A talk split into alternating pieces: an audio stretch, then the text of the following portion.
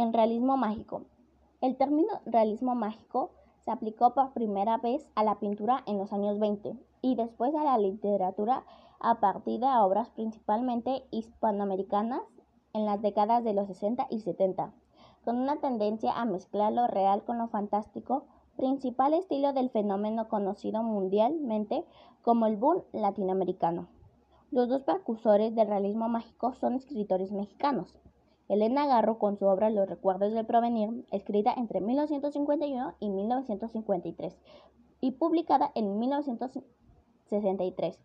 y Juan Rulfo con su libro El llano en llamas de 17 cuentos, publicado en 1953 y su novela de 1955, Pedro Páramo, ambos autores originarios de estados en los que se libraron de luchas cristeras, Puebla y Jalisco. Elena, Elena Garro